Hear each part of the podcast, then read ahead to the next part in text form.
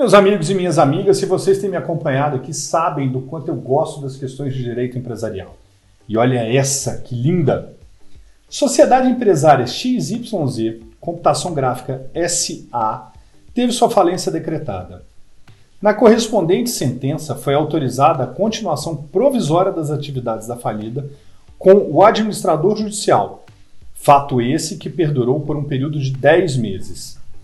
Como são juridicamente qualificados os titulares dos créditos trabalhistas relativos a serviços prestados durante esse interregno posterior à decretação da falência? A. Como credores reivindicantes? B. Como credores extraconcursais? C. Como credores concursais? Ou D. Como credores concorrentes prioritários? Vamos à alternativa. Quaisquer créditos, inclusive de natureza trabalhista, constituídos após a decretação da quebra, serão considerados extraconcursais, porque seus detentores são credores da massa falida, não do falido.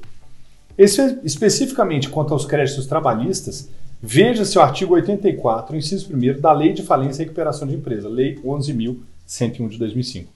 Gostaram? Simples, direta, ajuda bastante, né? Um grande abraço!